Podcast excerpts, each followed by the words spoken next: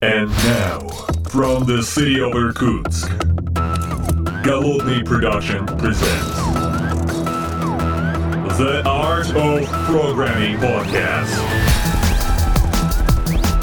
Unique, one of a kind, Siberian flavor in the world of IT.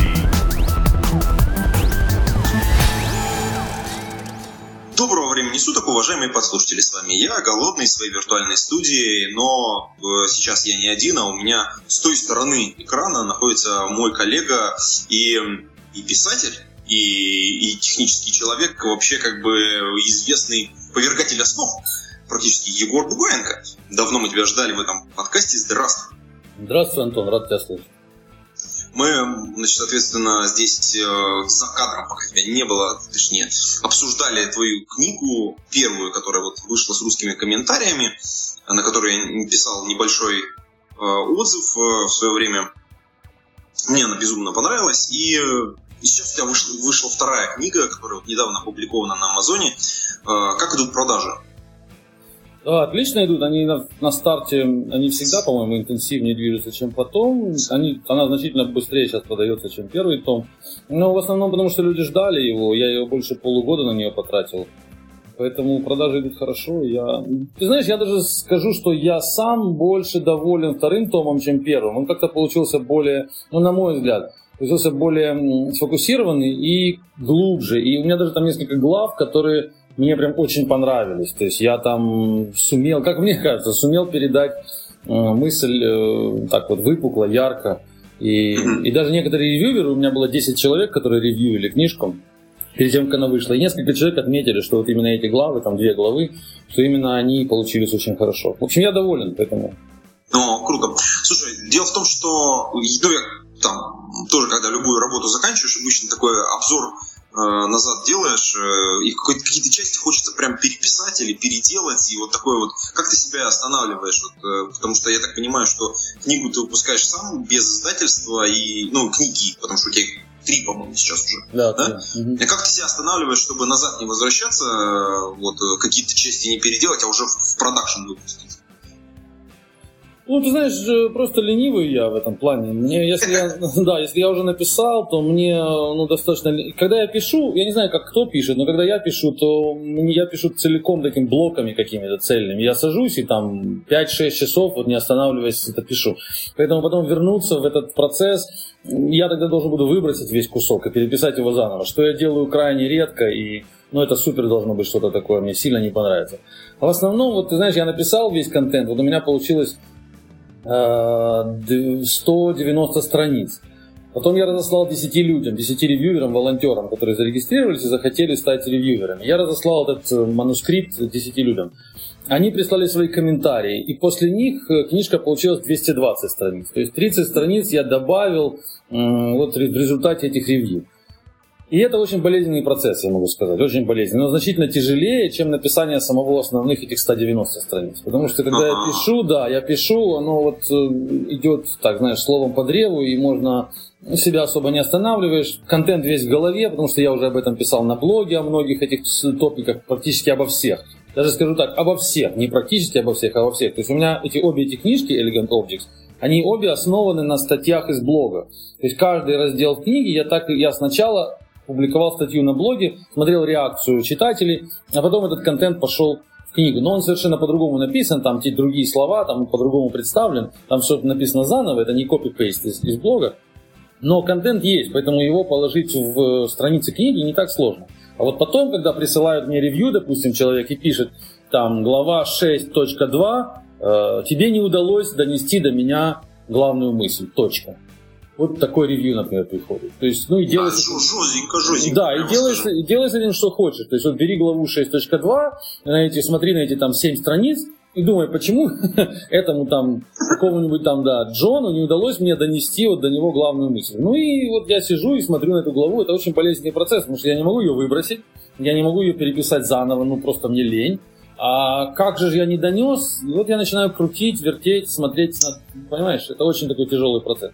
Не знаю, как это делают люди, которые с издательствами работают, потому что в издательствах, по-моему, у меня опыта нет работы с издательством, я отказался работать с издательством, с издательствами. У меня два варианта было. Я решил публиковать сам. Но, по-моему, там назначается один или два ревьюера. И они работают интенсивнее с автором в процессе написания. То есть, если у меня я а написал... помогают, как бы. Да, если я написал весь контент 190 страниц сам, ни с кем не советуюсь, а потом отдаю на ревью и получаю 10 каких-то фидбэков, ну, 10 таких э, анализов и критики, а потом решаю сам. Кого-то проигнорирую, кого-то там он написал, ему непонятно. Я думаю, ну и черт с тобой, непонятно тебе, другие поймут. А на кого-то обращаю внимание. И собираю такой, добавляю, ну, меняю контент. То с издательством, по-моему, люди работают иначе. Они, издательство от них ждет главу за главой.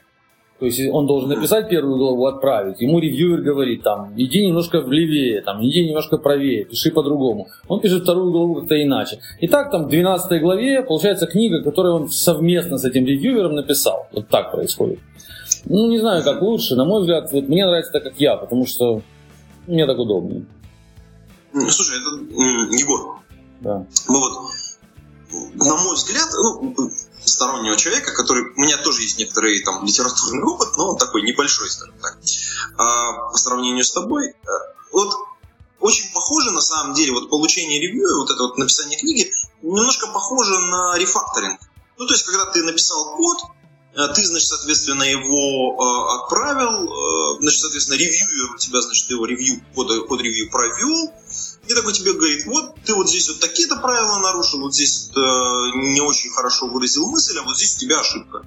И ты, значит, соответственно, получаешь обратно свой код и начинаешь его редактировать. Вот тебе не кажется, что вот когда ты пишешь книгу, вот ты проходишь ту же самую боль, как вот ты, ну, в принципе, программист, который пишет ты знаешь, код, а потом, соответственно, ревью. Да, и да, и нет, и да, и нет. Потому что в код-ревью, ну, не знаю, как, как другие люди работают, но у нас в, в проектах правило такое, что если ревьюер не принял твой код, то этот код и не попадет там в мастер бранч. То есть он и не будет смержен, его и не, ну, он не попадет Нет, в проект. Да, да это, первое, это первое правило такое фундаментальное, потому что иначе, на мой взгляд, код ревью не имеет никакого смысла. Хотя многие люди делают пост, пост merge код ревью. То есть сначала мы все бросаем в мастер, а потом приходит код ревью, просматривает, что там человек напрограммировал и говорит, вот вы здесь там сделали не так, здесь не так, но код уже пошел в продакшн ну, такие постмортом, что ли, по код-ревью. Я категорически против такого подхода, потому что я не понимаю мотивацию тогда, э, вообще не понимаю мотивацию двух участников. Зачем ему делать код-ревью, вообще обращать внимание на ошибки, если код уже смержили, если это уже наш код.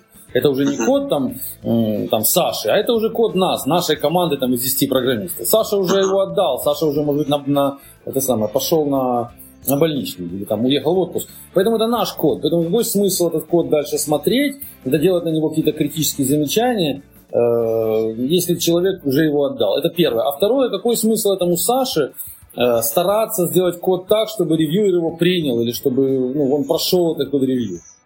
Код-ревью, он процесс такой значительно, на мой взгляд, более болезненный при программировании, но, с другой стороны, легче, потому что при код-ревью, опять же, в моих проектах мы придерживаемся правила, что pull request или там change request, который приходит от программиста, он должен быть как, более, как, более, как можно более компактный. То есть программист, который присылает большое количество изменений за один раз, это, на мой взгляд, плохой программист непрофессиональный. Он не понимает процесса код-ревью и не, э, не, не, не разбирается в том, что от, него, э, что от него ожидается в процессе разработки. Если он присылает большой блок кода, потому что ну, код-ревьюер, он должен э, стараться этот код, который к нему пришел, должен стараться его не принять. То есть хороший код-ревьюер это, это тот ревьюер, который умеет находить причины для того, чтобы отказать.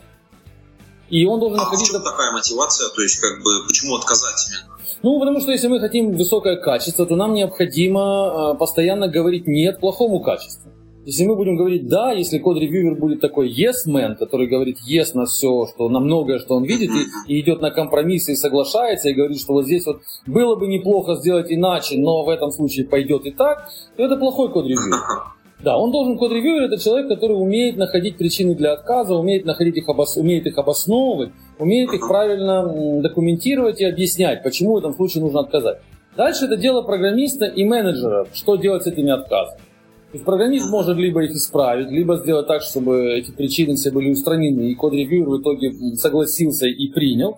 Либо он пойдет к менеджеру над там, или к архитектору над этими двумя коллегами и скажет, вот у меня есть код, он, допустим, супер нужен сейчас в продакшене, И единственный способ это сделать, это, допустим, было использовать там вот такую библиотеку, которая мы знаем, что она нестабильна, мы знаем, что она там некачественная, мы знаем, что мы от нее отказались там месяц назад. Но единственный способ это сделать в продакшене сейчас, чтобы, чтобы проблема ушла, это вот так. А код-ревьюер говорит, что он не примет это, потому что ну, ему наплевать на проблемы с продакшена, так и должно быть. Он не должен обращать внимание на, на бизнес, э, на бизнес мотивы, мотивы. Он должен говорить чисто по коду. Он должен говорить, этот код мы не принимаем. А дальше программист идет к своему вышестоящему менеджеру, к архитектору, и говорит, вот такая ситуация, меня не принимают, но в production мы должны это выпустить. И дальше решение вышестоящего менеджмента, что с этим делать. Либо затушить, то есть проигнорировать э, код ревьювера, либо проигнорировать программиста, его там проблемы, и сказать, знаешь, нам что-то не критично в production, нам важно, чтобы было качественно, поэтому делай, сколько потребуется времени, столько ты делай. Ну вот так. То есть pull request, это код ревью, это процесс более жесткий, чем ревью книги, потому что в ревью книги у меня нет никакого менеджмента, во-первых, а во-вторых, мне не нужно это никому сдать. То есть у меня этот код ревью является такой консультативный и э, ну, скорее на уровне советов это все приходит. Я большое количество, ну, не знаю, процентов, наверное, 20 я игнорирую вообще того, что мне говорят. То есть мне написали там вот по, по всей книге, допустим, там 50 комментариев. Из них примерно 10, даже может 15 я просто проигнорирую. А некоторые, а некоторые ревьюверы, знаешь, ревьюверы бывают разные, но некоторые ревьюверы дают большое количество комментариев, таких мелких, незначительных, из которых я, не знаю, больше половины игнорирую. А бывают, потому что они, ну потому что это такие комментарии, которые человек придирается к, допустим, к стилю моего написания. То есть он, например, говорит там, ну, к примеру, я по всей книге, по всему коду в книге, я там именую переменные, ну, для, а, допустим, для простоты там каким-то одним способом. Он мне начинает писать там в каждом месте, он мне пишет, переименуй эту переменную вот в это потому что так красивее. Потом опять, опять. И так он по всему коду сделает таких 30 замечаний по имени моих переменных. Я не переименую, потому что я уже решил именовать так. Эти замечания все будут проигнорированы. А бывают ревьюеры очень такие профессиональные, ну, более качественные, на мой взгляд, и профессиональные, которые дают мало комментариев, но они такие тяжелые комментарии. Допустим, человек пишет, что вот в этой главе э, там, тема раскрыта не полностью. Необходимо обратить внимание там, на это и это и привести конкретный пример вот этого. Ну, это такой ну, это хорошо, тяжелый да. комментарий, да, который потребует там, мне страницу дополнительного текста написать, мне нужно действительно над ним подумать. То есть человек глубоко ну, комментирует меня, критикует меня глубоко. Ну, такие ревью, такие ревью я люблю. Угу. А вот давай все-таки вернемся немножечко к, вот, э, к, к рефакторингу. Ну, ну, не к рефакторингу мы еще нет, да. Мы сначала вернемся, собственно говоря, pull реквестом. Вот ты описал одну ситуацию, которая мне вот интересна. Эм, я видел просто вот, очень похожий э, производственный процесс, который ты описал.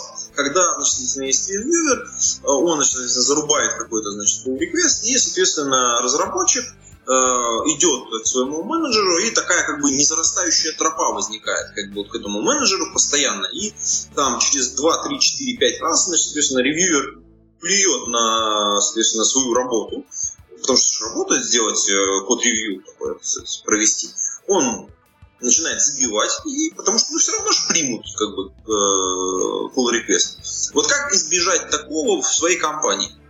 Как, э... Ты знаешь, ты совершенно прав. Я видел такое много раз. Много раз люди просто действительно, им становится все равно, у них падает мотивация, потому что я так много тратил усилий на это, я дал такое большое, большое количество комментариев, а в итоге все равно этот код пошел в production, Потом этот человек, этот reviewer, встречает эти баги уже в production. Он, он, он, ну, ну да, и тогда уже вообще просто... Он буквально, да, он буквально вчера сказал, что здесь вот это неправильно написано, а, а завтра он делает там git pull из мастера, и там все это вот то, что он смотрел от какого-то программиста, там, джуниора, который написал что-то неправильно. И он это встречает в продакшене. Это, конечно, огромный такой frustration, огромное такое разочарование происходит. Если это превращается в систему, то это плохо.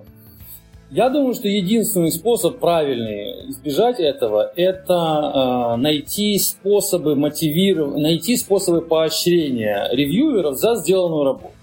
Потому что в основном этого, этих способов не существует в командах. Они просто, просто программисты, сидящие в офисе, которые просто получают зарплату в конце месяца, и от них ожидается э, высокая вовлеченность в процесс. От них ожидается высокая мотивация, от них ожидается высокий профессионализм. А при этом в ответ, в обмен на это, им дается только в конце месяца зарплата, которая не меняется от того, сделает он хорошо свой код-ревью, или он его проигнорирует и на него наплюет, на, на качество. То есть у него абсолютно получается, что мы, бизнес его неадекватно оценивает, бизнес его не, э, не понимает, что он делает. Вот так. Даже не дело не в адекватности оценки, а в том, что бизнес не, не, не обращает внимания на то, как работает... Ценность работы. Ну да, бизнесу как будто все равно. Бизнесу все равно. Ты делаешь код-ревью или ты не делаешь код-ревью, мы все равно тебе заплатим. Естественно, автоматически человек этот код-ревью не делает, потому что, ну, по многим причинам. Во-первых, он человек может просто ленивый, как я, кто-то, может быть, э, ему просто, его просто не мотивирует, когда он отревьюил код, а потом увидел это все в продакшене. Тоже у меня то же самое. Поэтому мы в своих э, процессах делаем, в наших проектах, мы за каждый код-ревью человеку платим. То есть человек сделал код-ревью, он дал свои комментарии, мы ему за этот код-ревью заплатили там какую-то фиксированную, ну в нашем случае это деньги, в других командах можно делать какие-то поинты, какие-то, э, я не знаю, что-то такое, чтобы человек накапливал, а потом как-то конвертировал, ну например в деньги, или в отпуск, или в книжки, или в поездку на конференцию, ну что-то такое. То есть мы должны ему давать что-то, что он бы каждый раз понимал, что э, ко мне пришел код, я его поревьювил, я вложился максимально в этот код ревью, я постарался это сделать. Получил за это какой-то там, не знаю, 5, бан, 5 баллов какие-то. Если я соберу их 100, мне будет бесплатный там билет на JPoint. Вот я 5 своих баллов получил, а дальше хоть трава не расти, потому что я свое вложил, я свое... Ну, я, я свои получил. Я сделал да. свою инвестицию в проект. Обменял, меня, обменял как бы да, товар меня, товар. меня проект оценил. То есть я понимаю, что это не, это не безразлично проект. То есть кому-то это важно. Тому человеку, который решил давать 5 баллов, 5 поинтов за, за, за код-ревью, это значит не безразлична моя работа.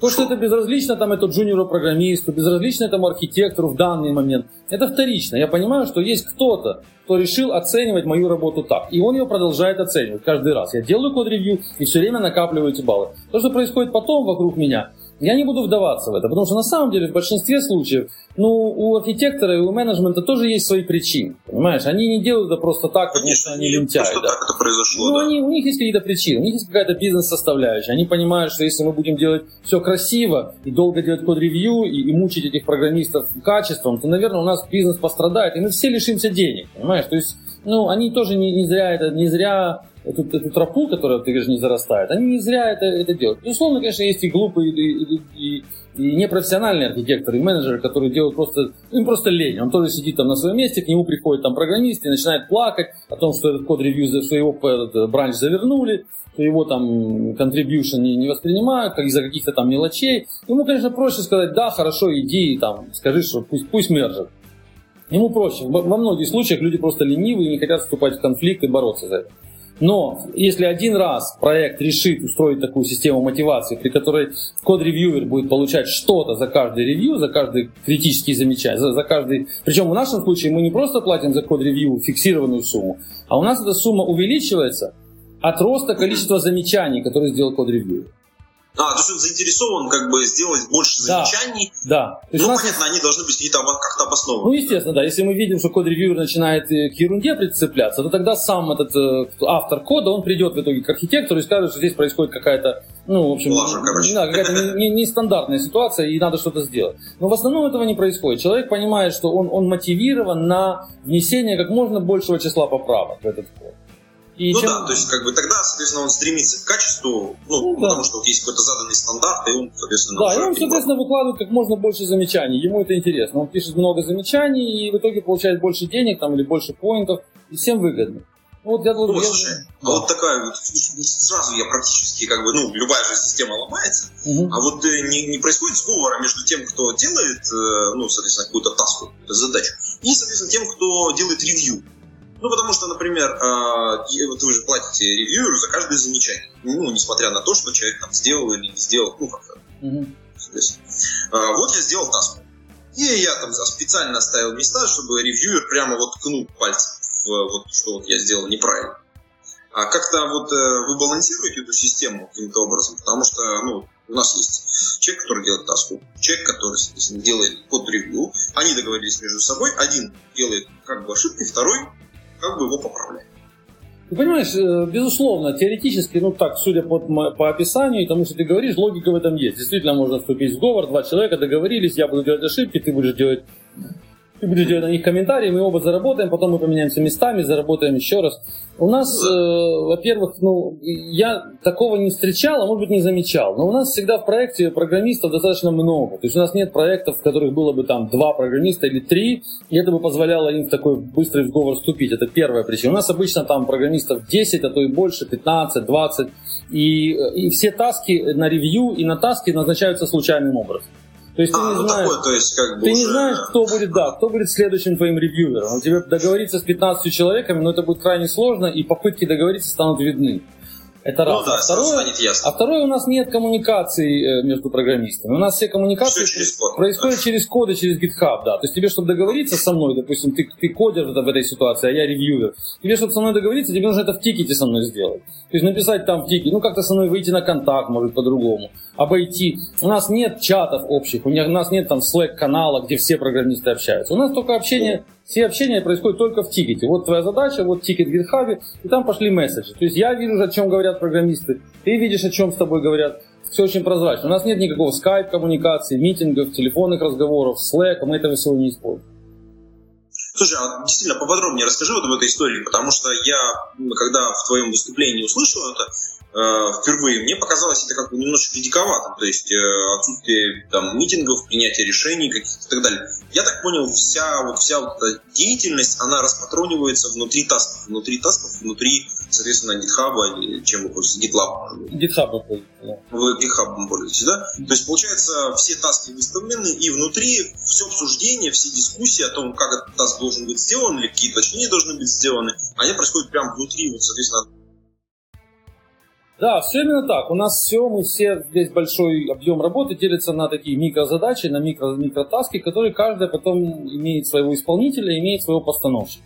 То есть мы фактически делим проект на большое количество таких микропроектов, микрозадач.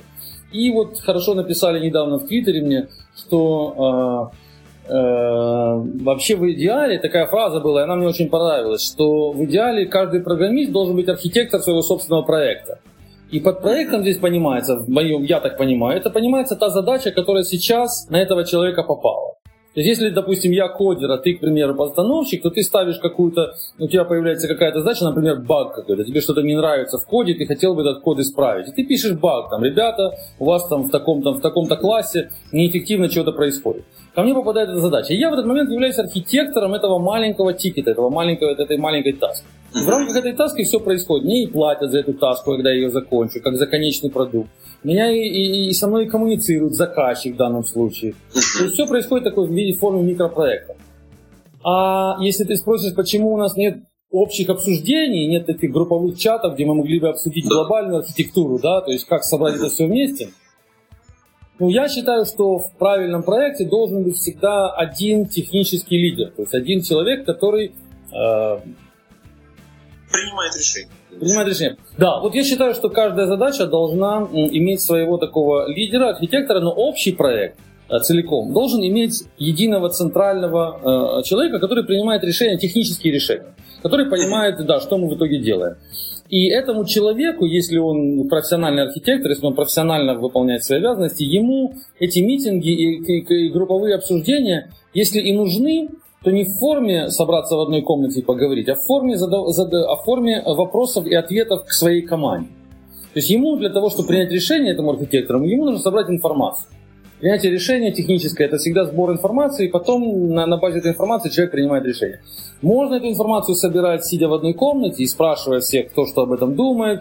Можно ходить, э, пить вместе чай, кофе и тоже спрашивать, что кто думает. Можно делать там Slack-чаты, где люди будут 70% времени обсуждать, какую пиццу заказать, а 30% времени обсуждать, да, по технике дела. Так можно, и так делают 90, наверное, 9% архитекторов во всем мире, потому что они ленивые и неграмотные, на мой взгляд. Потому что так проще, так легче, так удобнее, и так не нужно особо, ну, думать не нужно.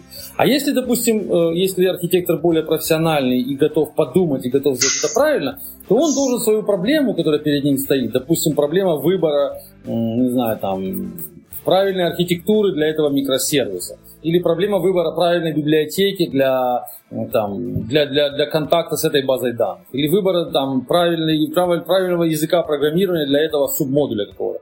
Эту проблему он должен сформулировать, он должен описать э, свои требования, Он должен написать, что ему нужно от данного, от данного решения. А потом, например, если у него есть там группа экспертов, которые лучше понимают в этом, чем он, а так всегда должно быть. Всегда в команде есть люди, которые лучше, чем архитектор, разбираются в тех или иных вопросах. Если таких людей нет, если архитектор самый, самый умный лучше всего разбирается, то значит, он неправильно подобрал команду. То есть у него всегда должна быть в команде люди, которые, ну, те люди, которые лучше его, лучше его понимают по каждому ключевому вопросу. Они такие должны быть это, технические эксперты. И он им спрашивает, он им задает вопросы в виде тех же самых тикетов. Он задает вопрос, да, напишите мне, да, сделайте мне анализ, да, допустим, меня зовут Егор, тебя зовут Антон, я создаю тикет от Егора к Антону и пишу, Антон, мне в документации не хватает анализа библиотек на Java, которые коммуницируют с Postgres. Я должен для того, для выбора, мне необходим анализ и, твое, и, и мнение твое о том, какая библиотека правильная. Занимайся. Ты дальше как эксперт в этих библиотеках или эксперт в Postgres, ты садишься делать какой-то research, делаешь мне какие-то примеры кода, и выдаешь мне такую страничку на, на, в результате, делаешь pull request. В этом pull request приходит от тебя изменения к документации которой описано, почему ты решил использовать библиотеку. Ты сделал такой-то анализ, ты сравнил там 5 библиотек, у тебя были такие-то критерии, и ты выдал свой результат. Теперь мы знаем, кто предложил это решение, и дальше я налагаюсь, ну, я свое, свой approve ставлю, я принимаю от тебя там этот блок твоего анализа, и дальше я принимаю решение. Я решил, хоть Антон мне советовал четвертую библиотеку, я решил вторую. Все. Все совершенно прозрачно. Через время мы можем вернуться к этому, к этому pull request и увидеть, что советовал Антон, что выбрал Егор и что мы получили в итоге в проекте. Слушай, ну вот ты затронул еще одну тему, которая, конечно же, тоже для нас является достаточно актуальной. А, вот там, как я недавно увидел такую совершенно замечательную фразу в Фейсбучке.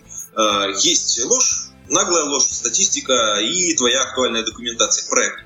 Да. А, вот э, я так понимаю, у вас распределенные команды, у вас все делается через э, код, э, через, ну, соответственно, код, который лежит там в GitHub, а вот как вы поддерживаете актуальную документацию к проекту? Потому что проект может быть достаточно большой, и э, получается, каждая таска должна крывать новую часть написанной функциональности, условно говоря.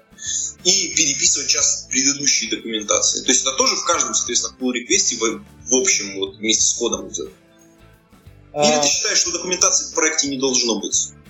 Нет, я считаю, что документация это очень ценно, она должна быть, но я считаю, что документация должна, э, она должна удовлетворять требованиям э, тех людей, которые ее используют. То есть мы не должны писать документацию в режиме такого, в пуш-режиме. То есть я автор, и я в тебя толкаю в тебя документацию. Вот я решил, что нужно задокументировать этот модуль. И я его задокументировал для тебя, для кого-то. Вот я написал, я пишу кусок кода. Так у нас, по крайней мере, происходит. Вот я пишу кусок кода, например, какой-то класс, и я его не документирую вот как, давай, давай начнем так, как стандартно происходит. Стандартно человек пишет какой-то блок кода, какой-то, допустим, класс, и к нему начинает писать документацию, как ему кажется правильным. Он ее документирует, описывает, чтобы сделать так, чтобы этим классом могли пользоваться. И потом его отдает. Люди начинают пользоваться, если им документация не нравится, то они говорят, кто писал этот код и вообще кто это сделал, ну и начинают возмущаться, и вот возникают такие шутки, о которых я сказал, что действительно ну документацию, которую написал там этот, этот Саша там год назад, она уже вообще ушла в сторону, она не, не соответствует действительности. Это такой формат такого пуш-документации, я бы его назвал. Когда человек-автор толкает свою документацию в команду там, или во внешний мир. Мы придерживаемся другого подхода. У нас такой пул, пул, пул модель, то есть вытягивание документации. Сначала человек пишет код и совершенно его не документирует, потому что он считает, что он, э, я так вот призываю всех программистов быть максимально ленивыми в своей работе. То есть я, они должны писать максимально, минимально необходимый блок, минимально необходимый объем работы. Минимально. То есть сделать по минимуму так, чтобы их код принял код ревьюер. И все. То есть не надо думать о, о, о будущих программистах, не надо думать о поддерживаемости проекта, не надо думать о, о том, а поймут ли твой код, код на будущее. Это все проблемы, которые возникнут позже. Сначала программист должен быть максимально, он должен максимально лениво, максимально быстро написать, что он может, отдать, чтобы это дело заработало. Потом, когда тебе будет, допустим, я автор кода, а ты пользователь его, потом ты, пройдет несколько дней там, или недель, ты попробуешь использовать мой класс, увидишь, что он тебе непонятен, увидишь, что тебе необходима дополнительная документация, ты создашь новый тикет на это дело. Ты напишешь, что у вас в проекте, у нас в проекте есть баг. И этот баг заключается в том, что класс ABC а, не задокументирован. Его непонятно, как использовать. Ему нет никакого юзер-мануала. Или класса, или модуль. Возникнет этот баг, возникнет новая задача, новое время, новые деньги, новый исполнитель, и мы эту задачу решим. Мы напишем документацию, которая, опять же, мы не будем писать ее э, на двух, там, на 15 страницах в PDF формате, чтобы она была красивая. Нет, мы сделаем необходимое и достаточно для того, чтобы закрыть твой баг. Вот ты, конкретный человек, конкретный программист Антон, хотел документацию по этому классу, чтобы, чтобы сделать, там, выполнить какую-то свою задачу. Вот мы под тебя напишем именно этот минимальный объем работы, минимальный объем документации. И отдадим тебе, удовлетворим твои запросы, и продукт пойдет дальше. Если у тебя возникнет еще... Смысле, это реализация некоторого такого технического долга, который накапливается вокруг вот этого кода, который уже в продакшене работает. Да, он должен. Самое главное, чтобы код работал в продакшене. Самое главное, чтобы код был выполнимый и, и, и выполнял свои бизнес-задачи. Документирование его – это процесс, который он, он супер важен, он очень необходим, но он всегда должен быть в виде вытягивания. То есть программисты должны запрашивать и вытягивать эту документацию из проекта, ну, как бы платя за это деньги. Потому что каждый раз эта работа по документированию – это деньги, это расходы проекта. Мы отвлекаем, мы берем программиста, который мог бы писать в это время код, ну, код, который работает, мы его просим нам документировать и улучшать тот, тот код, который уже был. И рефакторинг, и документация – это все одного, одного поля ягод. Это все процессы по улучшению, по, по исправлению кода, который уже работает. Они, безусловно, важны, но каждый раз за них дополнительные деньги, каждый раз за них дополнительные ресурсы. И поэтому делать их в модели э, «давайте все задокументируем», ну и получим документацию, которая никому не нужна. Мы должны документировать под задачи. Тут у меня возник вопрос. Вот смотри, если Э, вот эти вот задачи э, возникают от того, что сейчас мне нужно вот какой-то класс использовать, а я не в состоянии его использовать, потому что нет документации, эм, я как программист оказался в ситуации, что у меня есть таска, да? И я залочился на этой таске, потому что я не могу ее сделать, потому что нет документации я должен попросить бюджета у менеджера, да, каким-то образом, чтобы э, другой программист, тот, который писал изначальный код, или там специалист, поэтому смог написать кусочек документации, которым я смог правильно воспользоваться. Вот э, тут возникает сразу два вопроса. Во-первых, э, как быть с программистом, который залочен сейчас на текущие задачи? Мы отпускаем текущую задачу или нет? И второе, Соответственно, э, как быть с бюджетом? Потому что бюджетирование, это же бюджетирование от бизнеса идет. Бизнес же платит за, за соответственно, как бы, тот объем работы, который они делают. Как э, бизнесу объяснить, что вот нужно потратить денег вот сейчас на э, вот эту вот документацию? Ну, да, вопрос хороший. Как у нас происходит, мы, ты правильный пример привел, допустим, ты работаешь над чем-то и вдруг понимаешь, что тот код, с которым ты работаешь, недостаточно документирован, и тебе просто невозможно пройти дальше, потому что, ну, не твоя эта проблема, не ты его так документировал, и тебе сейчас в нем разбираться, это будет значительно дольше, чем у тебя есть бюджета на твою, на твою проблему, которую ты решаешь. В этом случае мы вот э, делаем такие зависимости, или как они называются там в скраме, по-моему, impediments, это такие, это такие, вот у тебя есть задача номер 13, и ты пишешь внутри этой задачи, что ты, во-первых, первое, что ты делаешь, ты создаешь новый тикет, задачу номер 14, и в этой задаче номер 14 ты описываешь, документация недостаточно хорошая, она там недостаточно для меня, для того, чтобы я продвинулся в 13 задаче, поэтому делайте, что хотите, но исправьте ее, а потом дайте мне знать. И в 13 задаче ты ставишь э, блокировку, ты ставишь зависимость, ты указываешь, что 13 задача теперь зависит от 14. И 13 не может двигаться вперед, пока 14 не будет закрыта. Ну, фактически, то есть я как программист освободился делать любую другую пула, готовую ну, к все, да. реализации ты... задачу, а это, она, соответственно, с точки зрения менеджмента должна быть ну, да, ты свободен, ты в этот момент свободен. У нас же, мы же еще, у нас же еще фиксированная оплата к задаче. То есть в этом случае ты за 13 задачу ты деньги не получишь. Потому что 13 ну, да, да. ты не закрыл, но она у тебя висит, она у тебя в твоей адженде, то есть она в твоем списке задач. Мы у тебя ее не заберем, она будет всегда с тобой но ты получишь за нее тогда, там, деньги, поинты, что угодно, когда, во-первых, понятно, закроется 14, а потом ты закроешь 13. И очень часто бывает, что люди с этой задачей 13 могут висеть месяцами. То есть у него пришел какая-то задача, и он не может ее решить. Он пишет один баг у него, второй баг, третий баг. Он запрашивает, запрашивает, запрашивает улучшений вокруг своей задачи. Он требует, улучшите мне здесь документацию, поправьте мне здесь, допишите мне такой-то юнит-тест. Например, такой класс не имеет юнит-теста, я не могу программировать, потому что мне ну, необходим тест для этого класса. Здесь, допустим, не хватает там integration тестирования, которое не покрывает там такой-то модуль, поэтому я тоже не могу продвинуться дальше. Он не пишет это все в 13 задаче, он не делает, он не занимает свое время. Он просто требует дополнительных улучшений у проекта, каждый раз создавая новые таски. И более того, мы платим программистам за создание этих тасков. То есть он, ну, создавая таски, он получает себе поинты еще. То есть он пока сидел на 13 задаче, он создал еще 10 дополнительных тасков, требуя что-то от проекта. И 10 раз получил какие-то деньги, 10 раз получил поинт. То есть он заработал, он не, он, не, он не сидел без денег, он не сидел совсем без дела, но за 13 задачу мы ему пока не заплатили. Ну, такая модель. А как это менеджмент будет все эстимейтить, как он это все будет оценивать, ну, здесь э, лучше всего подходит чисто статистический анализ предыдущих проектов. То есть мы знаем примерно, какое количество вот таких вот багов у нас было в прошлый раз, в прошлых проектах. Мы можем предположить, что будет в этом, потому что мы понимаем, там, сколько мы уже потратили усилий, сколько уже было тикетов. Мы предполагаем, ну, понимаем, что документация там низкого уровня сейчас, пока низкого качества, потому что мы только начали, а значит, люди будут часто требовать эти вот зависимости создавать. Поэтому мы предполагаем примерно, какой будет объем этих, этих тикетов. И так вот на, на, на, на статистике мы можем эстимейтить достаточно, достаточно точно.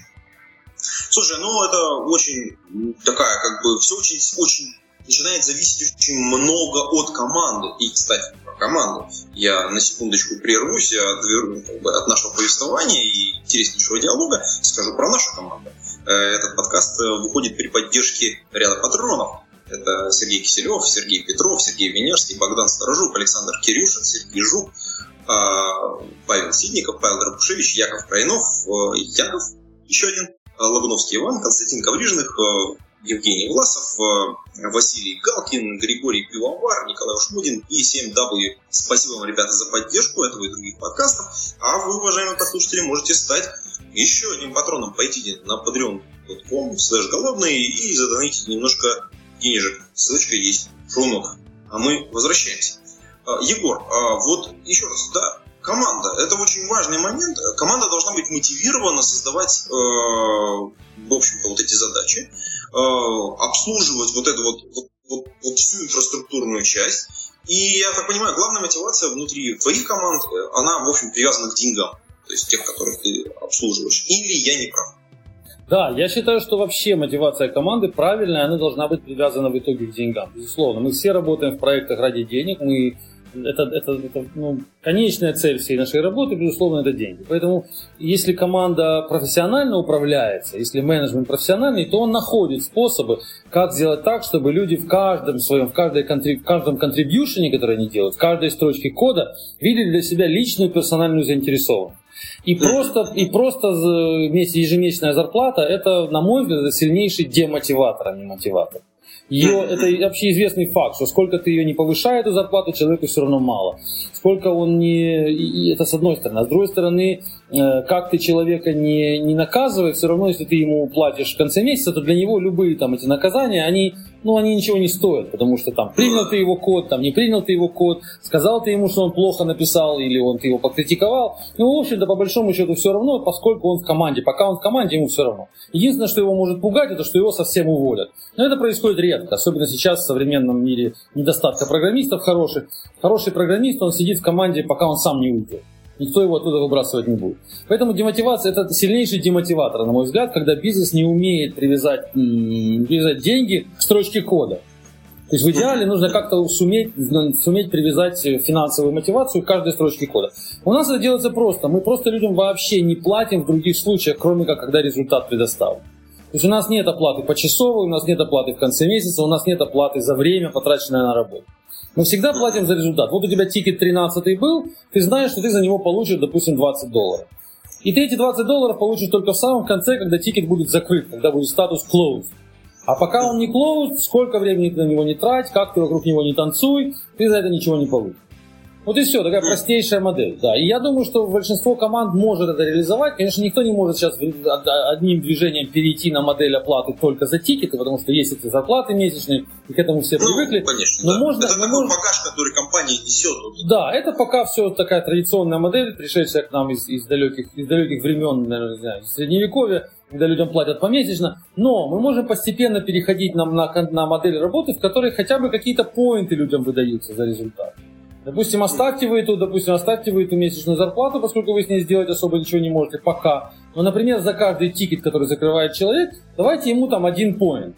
А в конце месяца вы смотрите, кто у кого сколько набралось этих поинтов, и конвертируете их, ну, например, в бонусы, или, например, как я сказал, в книжки, в поездки на конференцию, во что-то.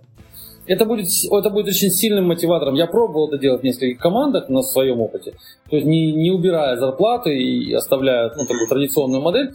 Это сильно. Мы даже, мы даже иногда публиковали а, рейтинги программистов по этим поинтам.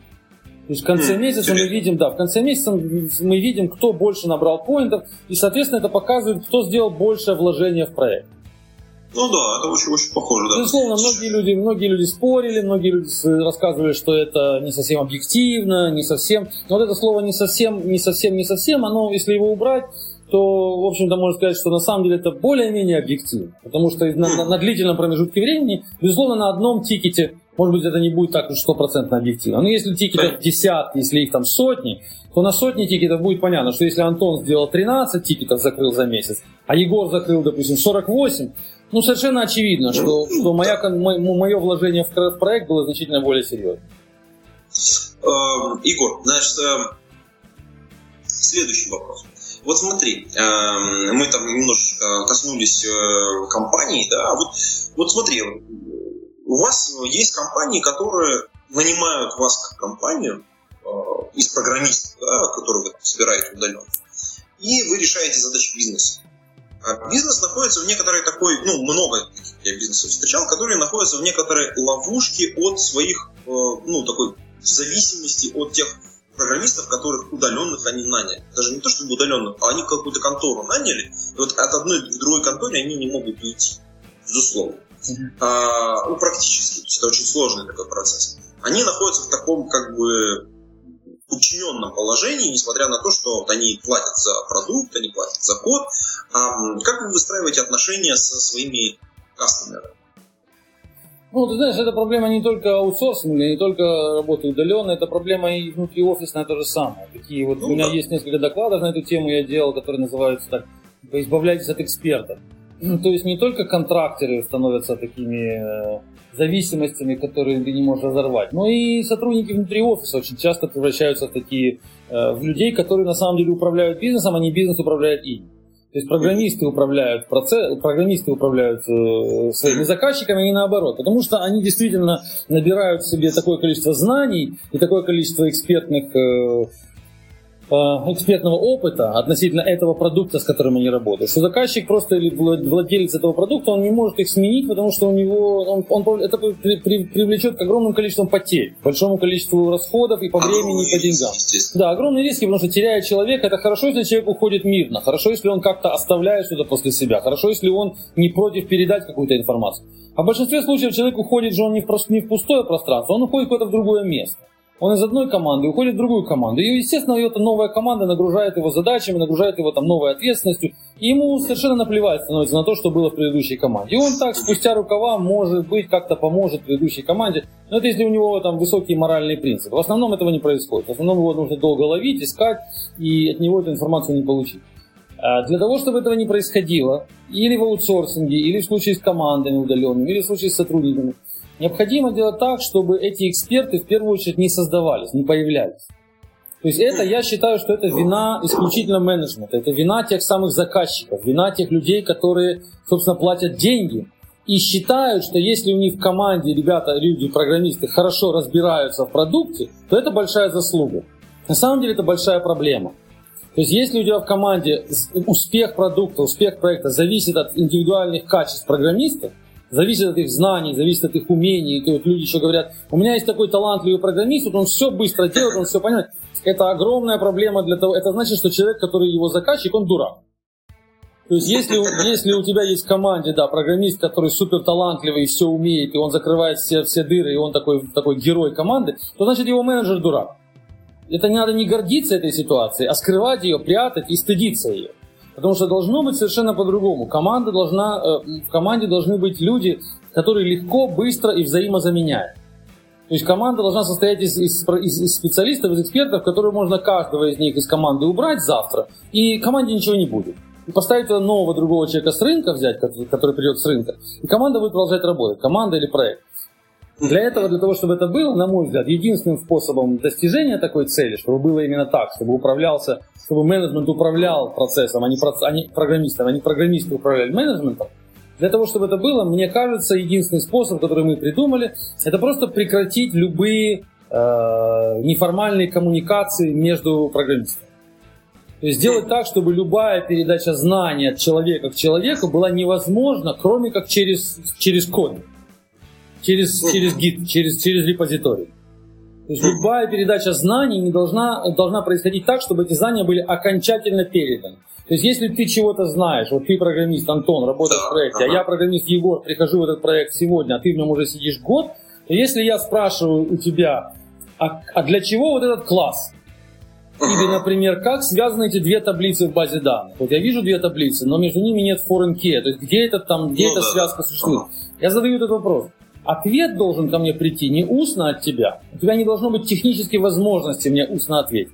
Я должен тебе задать вопрос через тикет-систему или через, через код и получить типа ответ... Есть баг такой, типа... Да, да, именно, сделать такой баг и получить ответ в виде pull request. Mm-hmm. Вот если это будет всегда так, всегда, без исключения. То есть я даже не буду знать, кто, как тебя зовут. Я буду знать твой ник голодный. Это все, что я про тебя знаю.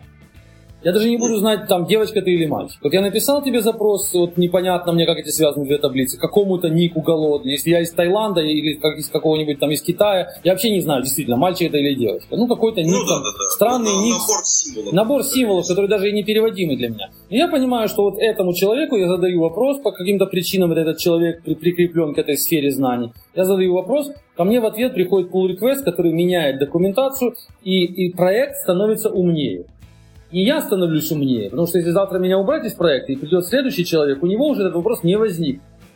Ну, потому что в документации уже потому будет что документация вопрос, будет, как да. И ты, и ты не становишься экспертом, потому что в тебе знаний не остается, ты их все выложил. Ты все их выложил, все, что мы нам было непонятно, все, что нам, программистам, было от тебя нужно, мы все получили в коде. Мы все получили документацию. То есть убрать тебя из проекта вот прямо, прямо сейчас для нас не будет составлять никакого, никакой проблемы, потому что ты все нам уже объяснил. Ну, естественно, если, как я сейчас рассказал, если ты целый год работал, а потом я пришел, то это проблема, потому что ты целый год накапливал знания, сидя там сам чего-то программируя. Но у нас этого не происходит, потому что сразу на старте команда стартует там из 10-15 человек. И сразу же знания начинают вкладываться в проект, сразу вкладываться в продукт. И через несколько месяцев мы можем всю команду из 15 человек убрать целиком, до единого человека и, и поставить новых 15 человек. И они откроют документацию, откроют продукт, и у них вопросы будут, и они начнут с этого же места, там, где осталась предыдущая команда. Ну, с одной стороны, ты, конечно, прав, а с другой стороны, им все равно придется пойти в эту документацию и потратить какое-то время на изучение этого проекта. И если есть там какие-то пробелы, которые нам неизвестны, то мы окажемся в ситуации, что предыдущей команды уже нет, а мы уже здесь есть, и у нас есть проблема, потому что никто не знает этот проект. А как, скажи, команда предыдущая из 15 человек работала, если там были пробелы? Не, ну, вырос он на, на их глазах. То есть, ну, а там же нет глаз, понимаешь? Там же каждый раз, у нас же еще идет ротация задач. То есть там каждый раз новому программисту дается случайная задача из случайного блока кода. То есть каждый ну, раз... Прям совсем. Да. Вот это интересно. Да. Совсем случайным образом. То есть такая идет рандомизация полная. Ты вот, например, как программист, сидя на, на, в проекте, ты будешь каждый день получать новые задачи из совершенно разных случайных кусков этого кода. И ты каждый раз будешь сталкиваться с проблемой, что там белое пятно, там белое пятно. Тебе будет много чего непонятно. И ты будешь ежедневно создавать новые тикеты, требуя улучшения продукта, требуя улучшения документации. И потом через время, если, тебя через всех убрать через несколько месяцев, то новая команда придет и увидит, как много люди спрашивали и как много им уже было отвечено. То есть белых пятен будет крайне мало, понимаешь? Они будут все закрыты предыдущими программистами. Слушай, вот так, конечно, твоя мысль выглядит совершенно по-другому. То есть вот эта документация, это, это немножечко другой процесс. А, вообще вот сам по себе процесс, который ты описал в рамках вот этого уже подкаста, ты, он получается дорогим достаточно. То есть, потому что все знания, которые мы не накопили в себе, мы вкладываем в систему. Система от этого стала лучше, конечно. А, но э, вот эти вот все издержки, э, как мы объясняем бизнесу, что им нужно будет на это потратить? Есть нужно будет платить за эти тикеты, там, где нам непонятно да, да, документации, да? да? Ага. Ну, ты знаешь, хороший вопрос, действительно, как мы объясняем бизнесу, потому что бизнес действительно привык думать, что хороший программист пишет код сразу без ошибок и хорошо задокументирован. Это такое, да, глубокое заблуждение, да, многих, и программистов в том числе, и бизнеса, то есть они считают, что хороший программист это программист, который баг-фри код выдает. Это совершенно, совершенно неправильная установка, потому что она, это только про плохого программиста такое можно сказать, который старается сделать все чисто и, и качественно, тратя на это лишние ресурсы, тратя на это лишнее время, да, пытаясь вылезать свой код, пытаясь его сделать идеально хорошим, но при этом не понимая своей глобальной роли в этом бизнес-процессе. И бизнесы тоже так ожидают. То есть они не понимают, почему, если у нас продукт уже в продакшене, потом вдруг идут какие-то тикеты, за которые они снова платят, и тикеты эти звучат как типа «я не понял Java Doc к такому-то методу». То есть чего он должен платить за какой-то Java Doc какому-то методу, если уже продукт находится в продакшене, и ему нужно всего лишь, например, он пишет там баг, он, например, э, как кастомер пишет, у вас там, значит, я загружаю картинку, а она там не масштабируется. Ему говорят, да, это вот баг пошел в систему, там стоимость этого бага там 20 долларов, а потом вдруг возникает новый баг, который тоже почему-то стоит 20 долларов, который называется Java Doc к методу такому-то непонятен. То есть он, да, спрашивает, чем, в чем дело? Вы должны это фиксить. Почему вы трогаете этот Java Doc? Какое это одно к другому имеет отношение? Ну, здесь вопрос, э, здесь мы пытаемся заказчика дать ему какое-то образование. Мы пытаемся ему объяснить, научить его и передать ему нашу философию. Мы пытаемся ему сказать, что, понимаешь, ну 20 долларов это, это маленькая сумма для того бага, который ты зарепортил. Надо понимать, что это будет не 20, а значительно больше, это будет там 200 долларов, потому что еще 10 багов будет создано, которые, которые вокруг этого центрального бага находятся.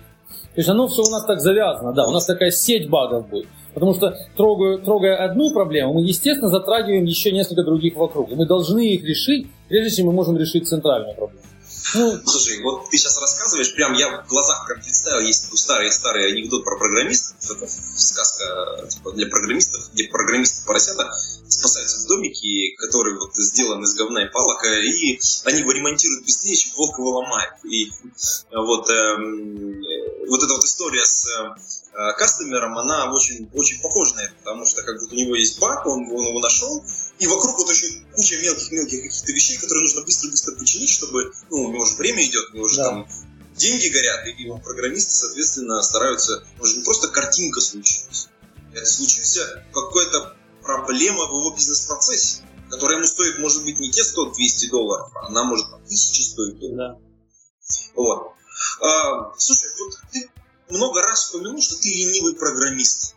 Да. Э, ну и вообще ленивый, да. А у тебя есть классная книга э, про блогинг. Да. А блогер, в общем, это не очень ленивый человек, как мне кажется.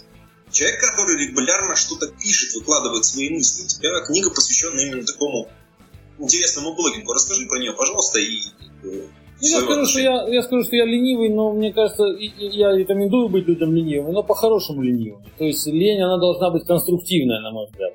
Э, это не лень, которая ведет к тому, что ты просто ничего не делаешь, потому что тебе лень встать с кровати. А это лень делать одно и то же много раз, например.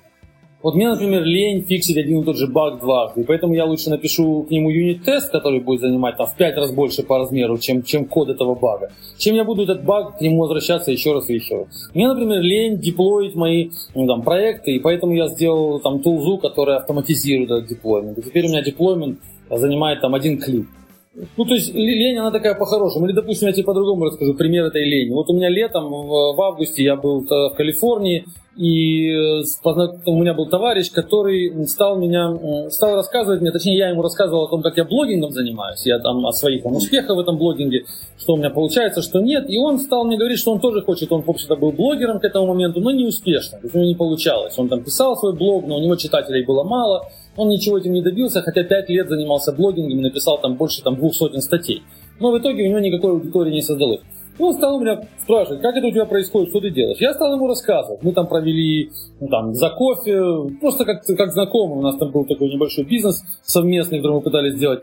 Мы общались, я ему несколько часов, может быть, в течение нескольких дней рассказывал о том, как я делаю блогинг, и открывал какие-то свои секреты. Но я, мне стало лень этим заниматься через... Чтобы два раза потом кому-то еще объяснять. Да, я понял, что я говорю ему то, что я потом буду говорить кому-то еще. Я сказал, слушай, давай ты подожди, я вот потрачу несколько недель и напишу книжку про это. Напишу книжку и дам тебе ее почитать. Но я не только тебе ее дам почитать, я ее еще и дам многим другим людям. Я еще и продам, я еще и заработаю что-то на это. Вот такая лень у меня была. Мне просто было лень ему это объяснять. Я понял, что я это делать буду второй раз тоже, а может быть даже третий раз. Я понял, что я понял, что будут еще люди, которые зададут мне эти вопросы в будущем. И поэтому я сел и буквально за две недели написал эту книжку, о которой ты говоришь. Эта книга называется «256 блог hacks». Блок, ну, хак, блок хакинга. Здесь как есть лайфхакс, так это блок хакс. То есть я там 256 таких, ну не секретов, а советов, может быть, даже, может быть, секретов, которые я предлагаю тем людям, которые занимаются блогингом и хотят делать это профессионально. И я там постарался быть максимально откровенным и рассказал о реальной истории своих двух с половиной последних лет э, блогинга от нуля. Я фактически стартовал с совершенно полного нуля, у меня было, не было никакой аудитории.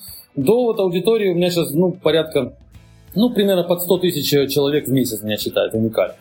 То есть, вот ну, я рас... много, да. да, то есть я рассказываю, как я пришел от нулевой точки, абсолютно нулевой, когда у меня первые 6 месяцев вообще практически трафика не было. То есть я писал, писал, писал, и у меня было там 20 человек, 50 человек в день приходило ко мне. Сейчас это порядка там 3,5-4 тысячи человек в день ну, в будние дни. То есть от вот этой нулевой точки, когда это было совершенно трудно, тяжело, и всегда казалось, что никому это не нужно, и читателей у тебя мало, и тебя никто, никому ты не интересуешь, но ты продолжаешь писать, писать, оформлять, тратить на это время, рекламу давать, платить за эту рекламу, покупать там какие-то там поддельный трафик где-то находить. Ну, то есть там самые разные секреты, в том числе и достаточно грязные такие методы, которые я пытался какие-то из них использовать, не получилось. Он сам, самые разнообразные истории, которые рассказывают о том, как какие-то вещи я так и не понял в этом блогинге. Я совершенно, ну, многие для меня остались пока загадкой. Я не понимаю, почему где-то срабатывает, а где-то не срабатывает. Где-то ты написал, у тебя на эту статью большой отклик аудитории, а потом ты написал еще лучше статью, а на нее нулевой отклик аудитории. Для меня некоторые такие вопросы пока остались загадкой. Я в этой книжке все рассказал и в итоге ее выпустил. Ты знаешь, она она тоже продается, и что интересно, что на нее она продается значительно меньше, она примерно в 10 раз менее популярна, чем книжка про объектно-ориентированное программирование, но на нее в 10 раз более яркие отзывы. То есть, ага, э, то есть есть... яркие с точки зрения людям нравятся или да, с точки нравится. зрения, что прямо их разрывает, потому что... Нет, им нравится. Смотри... То есть они, они абсолютно позитивны. То есть все отзывы на эту книжку, они такие стопроцентно позитивные. Если отзывы на мою книжку про, про ООП, вот это Elegant Objects, они, во-первых, они разные. Есть сильно негативные отзывы, где говорят, что ее нужно просто выбросить и не читать. Есть есть ярко позитивные, но всегда в каком-то, во всех положительных отзывах всегда есть какое-то но. Там вот, например, Барух написал отзыв на Амазоне недавно, где сказал, что там книжка замечательная, интересная, рассказывает там с необычной точки зрения, показывает нам ООП, а потом комментарий. Но учтите, что для, для джуниор-программиста она категорически не подходит. То есть всегда есть какое-то но. И в таких, и, ну ты читал, и ты в твоем да, ревью да, тоже. Я, там, да. я тоже написал, у меня тоже есть но. Да, и у, и у тебя в том числе есть но. И так у каждого есть но. И каждый говорит, что вот она, так, вот она прекрасная в этом, но тяжело было это, но тяжело было. То в этом книжке, в этой книжке по блогингу там никаких но. Там просто люди рассказывают, что говорят, что все замечательно, это очень интересные советы, нам очень помогло. Ну, вот. Слушай, Егор, а вот какие у тебя дальше планы? Потому что как бы у тебя мы сейчас приближаемся к, к окончанию этого выпуска, который такой немножко рваный и немножечко про разное. Такое первое знакомство с нашим с, с, с, в, в подкастинге здесь один на один. А какие у тебя следующие планы? Может быть, какую-то книгу задумываешь новую, или то есть какая-то у тебя дополнительная работа интересная есть? Я вот там про язык, который ты делаешь. Ну, да, у меня есть open source активность, есть бизнес активность. В плане open source это, э, в ну, я книги тоже считаю таким open source. Это такая активность, которая, ну, она не приносит серьезных денег, и она больше для души. Я хочу написать сейчас книгу следующую, я не знаю точно когда она выйдет, ну, наверное, до конца года я постараюсь ее сделать. Я хочу написать книгу о менеджменте в, в, в программировании. То, о чем мы говорили до этого, об этих pull-реквестах, о, о мотивации программистов, о том, как не надо мотивировать. И я хочу, такая у меня есть идея, написать эту книгу в виде такой новеллы, в виде, что ли, ну, в виде художественной книги. То есть это будет не, не техническая рекомендация, а это будет книга со своими персонажами, со своей завязкой, развязкой, какая-то детективная история, с каким-то сюжетом. И по ходу этого там будут э, главные герои, главные действующие лица натыкаться на проблемы менеджмента, их решать, и, рас... и мы будем видеть по ходу их жизни, мы будем видеть, как меняется их работа в команде, как они становятся лучше, как у них там улучшаются их процессы. Ну, вот такая вот у меня, такая у меня мысль, какую книжку написать. Потому что мне не хочется, мне не хочется менеджмент идеи в таком сухом, холодном формате доносить, потому что мне кажется, что их не, не, не так уж хорошо примут, и книга может быть скучная. А если это будет на жизненных примерах, которых у меня куча, я видел много случаев, как люди ну, делали, не получалось, а потом изменяли свои, свои подходы, и не получалось, Ну, попытаюсь такую. Это такая open source активность. Вторая это язык, да, есть язык, EO он называется по, под названию книги, он две буквы EO. А, очень хочется этот язык э, сделать таким промышленно используемым, ну, по крайней мере, языком полноценным, и анонсировать его на Джокер на конференции в Питере. То есть я уже, да, я уже отправил там заявку на доклад, если ребята примут, то мне было бы интересно вот к этому моменту показать уже язык в действии, показать его на реальном примере, показать прямо приложение, созданное на этом языке. А язык очень экстремально объектно ориентированный, в нем нету, в нем отсутствует 90% фич Java, хотя он в итоге компилируется в Java. То есть мы убрали там огромное количество всего того, что есть в Java, и оставили только примитивные вот несколько элементов. Это метод, объект, и, и метод, объект и тип. Вот, пожалуй, это все, что там есть. Ага. Все остальное собирается из этого. То есть там нет там статических функций, ну, там нет э, классов вообще. Там нет большого числа, большого количества того, что есть в Java. Мы его убрали. Вот это второе, вторая, второй план, который, вторая такая задача, цель, которую хочется в этом году достичь. А, это по open source. Ну, есть у меня ряд своих собственных open source проектов, которые я делаю, таких маленьких, мне их нужно поддерживать, и я собираюсь в этом году, э, их, наверное, штук 30 у меня разных, которые так или иначе используются в комьюнити. Я хочу их потихоньку передать, э, ну, потихоньку передать э, людям, которые бы хотели стать контрибьюторами. То есть отдать их, отдать их, большую часть из них, отдать тем, кто так или иначе в них уже контрибьютит, но чтобы они стали более такими Э, более open source, потому что сейчас я трачу на них свое время, и оно у меня, ну, опять же, я ленивый, да, мы же говорили, да, о том, что я ленивый, и я вижу, что я делаю это хуже, чем могли бы делать люди, которых, у которых там чуть больше сейчас времени на это. Поэтому я из своей вот этой лени хочу эти проекты передать тем, кто сделает это лучше. А в плане бизнеса план у меня какой? У меня большой план, на самом деле, э, новый мой проект, кто-то, может, слышал, называется Zerocracy. Э, у меня в Твиттере аккаунте на него, на, на него ссылка стоит. Это, собственно, и будет э, продукт, который позволит все те идеи менеджмента, о которых я сегодня рассказывал, и даже больше, я рассказывал там о, о части идей, все идеи менеджмента, которые у меня есть, позволит командам, которые занимаются разработкой, взять себе и взять как бы в аренду. То есть это будет, это будет такое решение софтверно-методологическое, которое ты, допустим, программист, у тебя есть команда, ты приходишь ко мне, ты послушал эти все идеи, тебе какие-то из них близки, ты арендуешь у меня это решение, у нас, ну, мы, мы его разрабатываем, арендуешь у нас это решение, и оно к тебе в команду приходит и помогает тебе управлять твоими программистами именно так, как я рассказывал вот сейчас. Потому что ты не можешь... Слушай, здорово, да, ты не можешь сейчас, будучи просто менеджером в команде, вот послушав этот подкаст, сразу сейчас вернуться в свою команду и тут же начать им там вот эти задачи поинтами оценивать, за pull реквесты платить деньги. Ну, то есть это все вот эти процессы, тебе нужен какой-то какой софт для этого, какая-то автоматизация. Вот мы эту автоматизацию будем давать. Вот такой проект. Он, он, в общем-то, уже в разработке довольно давно, и он увидит свет, я надеюсь, ну, к лету вот такой план, что он, он будет живой. Ну, интересно, прям супер. Ну, супер. Слушай, а вот мы уже прям практически уже заканчиваем этот выпуск. Что-то, может быть, пожелаешь либо прочитать нашим подслушателям, либо послушать, либо посмотреть, либо что-то сделать. Что такое, какую-то активность. А, может быть, совет какой-то. Совет какой-то. Я, ну, я не знаю, правда, какая аудитория. А, я всегда советую одно тем, кто программисты. Я советую делать какие-то свои open source продукты. Я даже так посоветую. Знаешь, что я посоветую? Немножко рекламы, немножко совета.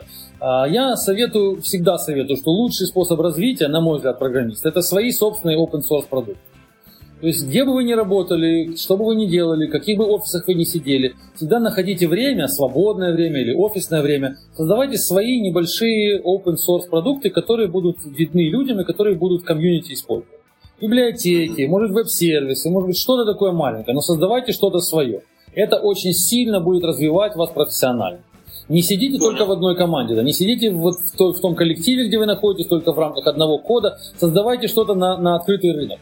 И я хочу, и немножко рекламы. Я каждый год провожу такой конкурс, э, осенью он проходит в ноябре, конкурс open source продуктов. Ко мне присылают open source проекты, которые есть у людей на GitHub. И я, э, и все они должны быть э, на объектно-ориентированном, в объектно-ориентированном дизайне.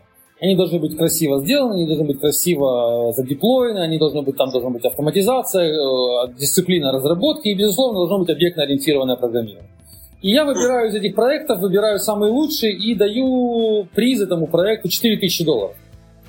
Каждый год. Вот я уже два раза проводил этот конкурс, два раза в году. Там в 2015 был в ноябре, выиграл, э, кстати, парень из России. В 2016 э, деньги распределились между двумя командами, между двумя проектами. Там не, не было единого победителя. 2000 получил один проект из Америки.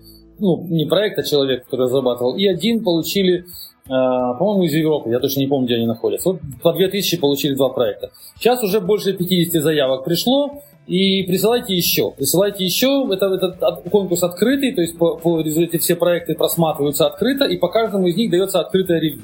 То есть это не просто будет, не просто в конце заключения, мне понравился проект такой-то, а по каждому проекту мы делаем более-менее детальные анализы, показываем, что здесь было плохо, что чего здесь не хватает. Ну, Офигеть. Такая, Очень. да, у меня на, на блоге ссылка называется Award, то есть нажмите там прям в шапке, называется кнопочка Award. Ссылочку в шоу-ноты обязательно. Хорошо, пришлю, Впрочем, да. как и на все книги Егора, естественно. Да. Заполните форму Отличный и поучаствуйте в конкурсе. Замечательный. Да. Угу. Ну вот, э, уважаемые подслушатели, на этом все. Э, пишите комментарии по, по, по ходу выпуска, ссылочки в шоу-нотах, а на этом мы вместе с Егором прощаемся с вами. Пейте кофе, пишите Java. Пока-пока. Пока. Спасибо вам, ребята.